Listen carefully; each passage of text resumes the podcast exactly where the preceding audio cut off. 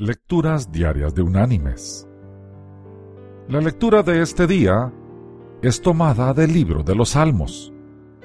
Allí en el Salmo 33 vamos a leer el versículo 11 que dice, El plan de Jehová permanecerá para siempre, los pensamientos de su corazón por todas las generaciones. Y la reflexión de hoy se llama El cargador de agua. Así cuenta una historia de la India. Un cargador de agua de la India tenía dos grandes vasijas que colgaba a los extremos de un palo y que llevaba encima de los hombros. Una de las vasijas tenía varias grietas, mientras que la otra era perfecta y conservaba toda el agua al final del largo camino a pie, desde el arroyo hasta la casa de su patrón. Pero cuando llegaba, la vasija rota solo tenía la mitad del agua. Durante dos años completos, esto fue así diariamente. Desde luego la vasija perfecta estaba muy orgullosa de sus logros se sabía perfecta para los fines para los que fue creada. Pero la pobre vasija agrietada estaba muy avergonzada de su propia imperfección y se sentía miserable, porque sólo podía hacer la mitad de todo lo que se suponía que era su obligación. Después de dos años, la vasija quebrada le habló al aguador, así diciéndole, estoy avergonzada y me quiero disculpar contigo porque debido a mis grietas solo puedes entregar la mitad de mi carga y solo obtienes la mitad del valor que deberías recibir. El aguador le dijo compasivamente, Cuando regresemos a la casa, quiero que notes las bellísimas flores que crecen a lo largo del camino.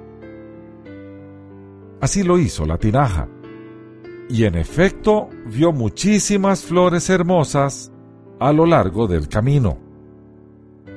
Pero de todos modos, se sentía apenada porque al final solo quedaba dentro de sí la mitad del agua que debía llevar.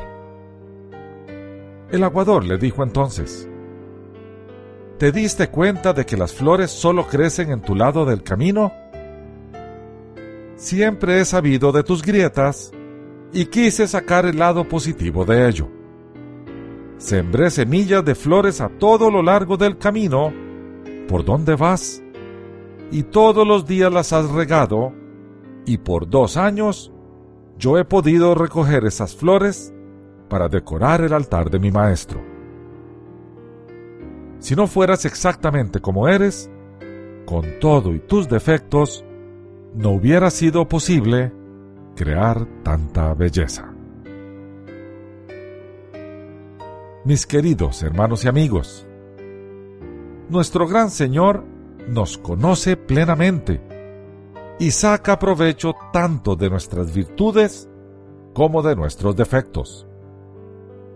Solo Él nos ama como somos y poco a poco va formando al creyente que Él desea que seamos al final del camino, nos habrá completado y nos mostrará todo aquello que pasamos por alto mientras corríamos la carrera de la vida.